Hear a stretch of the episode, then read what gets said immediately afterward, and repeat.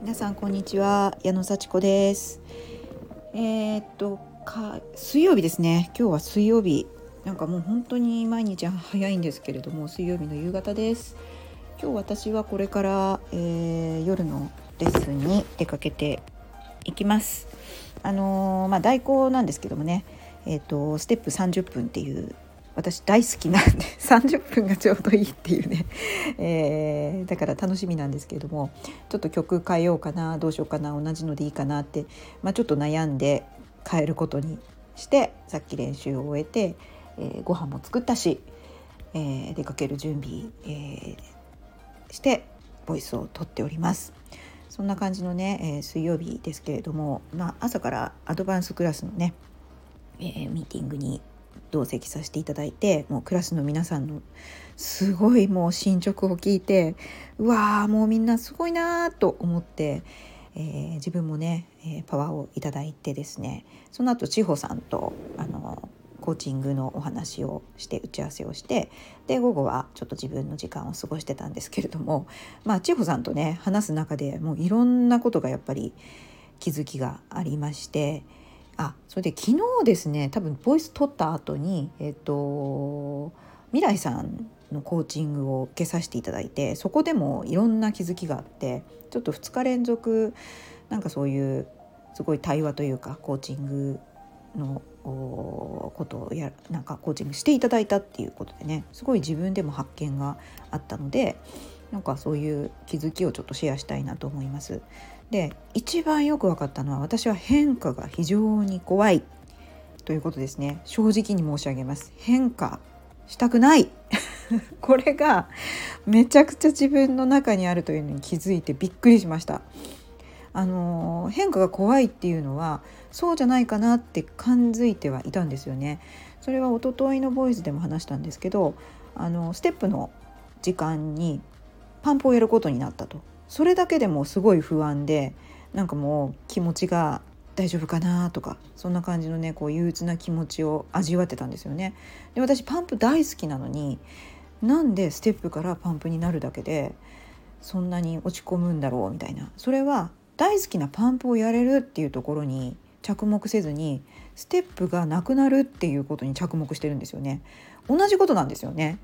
あの自分だし自分がこう別のなんかレッスンが減るとかじゃないのにパンプに変わるだけじゃないですか。でパンプ大好きでもステップがなくなるなんか裏表ですよね一つのことでそれ一つのことなのに変わったということに対してすごい恐怖心があるんですよ。なんかこんなことをこう何回も言うの申し訳ないんですけど私はこれに象徴されている自分のマインドというのに気づいたんですね。で、まあ、物事には裏表があるって言いますからまあ一見いいと思われてることにも当然悪い面があるだろうしちょっとネガティブだと思うことについてもそのことによってなんかメリットだってあるんですよねいいことが。それをわざわざ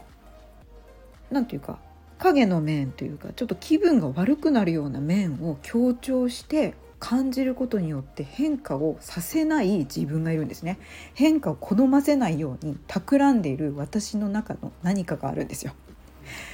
そこから安定を求めてるとか変化しないことによってリスクを取らないことによる何て言うんでしょうね。すごくそのままでいることの心地よさをとっている。だからコンフォートゾーンにいるのがすごい大好きなんですね。うん、でもそのままいたんじゃじゃあつまんないっていう気持ちもあってそういうもっとチャレンジしたいもっと私は達成感を味わいたい人の役に立ってありがとうって言われたいみたいなそういうなんかちょっとねドーパミン的なところもあるのに安全なところにいたいっていう気持ちが強いからなんか自己矛盾を起こしてわけわかんなくなっちゃうんですね。はい ということに気づいて失敗したくないんですよ。うん、根本的には。まあちょっとね昔から褒められて育ったっていうのがあって「うんさっちゃんすごいね」とかあの「偉いね」とか「優秀だね」とか言われてたんですよね。でそれでいい気分になるわけだからなんかそれは言われ続けたいんですよね。だから言われ続けたいんだけど新しいことをしたくないっていう矛盾した気持ちですねなんかそんな都合よくいかないよっていうねで失敗したって別にさっちゃんダメだねとは、まあ、言われたこともあるんだなきっと、うん、だからがっかりしちゃったっていうのもあるんですけどそんな時のことをいつまで気にしてんだってことですよね。本当あなたは何がやりたいのっていうことです。というね非常に自己矛盾した気持ちと恐るべき安定を望む心変化をしない心というのにつくづく気がついてちょっと衝撃を受けてふまあ衝撃受けたっていうかねいやーほんとそうなんだなっていうのに気づいたという話です。でなんかそういう心もす全て包み隠して私はできるみたいな。私はチャレンジしてます。すごいでしょっていうふうに見せたいからこそ本当は安定を望んでるのになんか言いたいことと思ってることが一致してないから一貫性がない時もあるっていうね。でも私気づきましたからね。これ。気づきましたからね。うん、で怖いっていうことは自由への扉だっていうことにも気づきましたからね。生きてるんだからどんどん成功したいですよね。せっかく生まれてきて短い人生なんだから。でいろんな人と仲良くしていきたい。たくさん影響力をこう発揮していきたい。そういうこう欲求にも気づいたわけなので安定していたいっていうのとどっちを取るんですか？まあ安定っていうかねそんなに大胆なことしたら死んじゃうので死なない程度に 少しだけ領域を広げるコンフォートボルコンフォートゾーンからちょっと出てみる。で意外と出たらできちゃうんですよきっと。うんできちゃいます。だってそうやって気づかないうちにねやってきてるんですから。でなんかこうよくよく考えちゃうとできなくなっちゃうっていうね。ちょっと感情的になったっていいんだと思うし慎重にネガティブに考えながらもチャレンジしてうまくいかなかったらまあ落ち込むんですけど落ち込まないでその辺は発散してねいやこんなことになっちゃったよみたいなことを言える友達をたくさん作ってまあそれがねこの FIS のメンバーだったりもするのかもしれませんけれどもそうやってちょっとかっこ悪い自分をさらけ出して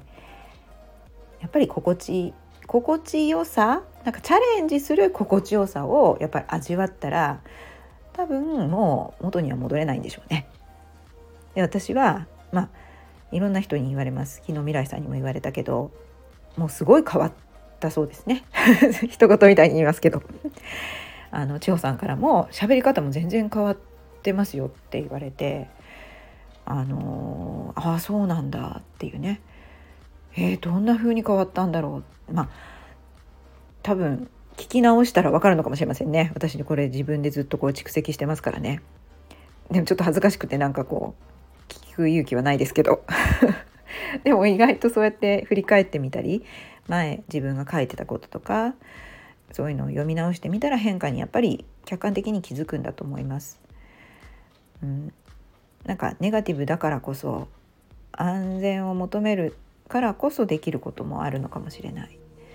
うん、でその場にとどまっていることのつまらなさとかもう発展性がないことの悲しさっていうのは痛いほど知ってるわけだからやっぱりそこから出る。そしてそのために多分自分では出れなかったらその力を借りるんですね。そしてマインドを整えてえいって。でそれが心地いいって思ったら多分出出ちゃうんです そういう感じでもう多分やってきてることで、まあ、自覚しながらあの怖いっていう気持ちも当たり前なんだからそれを認めながらですねちょっと出てみよう。でまあいいんですよ死ななければ。ね死ななければいいんです。またやり直せばいいし成功に向かって真剣に絶対うまくいかせたいって思いながらそうやってうまくいかないことについてはまたやればいい。なんかね失敗してもいいという感じでやるんじゃなくて絶対うまくいかせるぞって思いながらやって繰り返せばいい。なんかね何回も同じこと言ってますね そうやって自分に聞かせてる感じですけれどもきっと私はこの年にしてもいくらでも変われるいくらでも成長できるそんなロールモデルになりますのでこうやって変わっていく私を感じてください。自分でも自覚して客観的に見れるようになっていきます。それじゃあ今日もありがとうございました。またね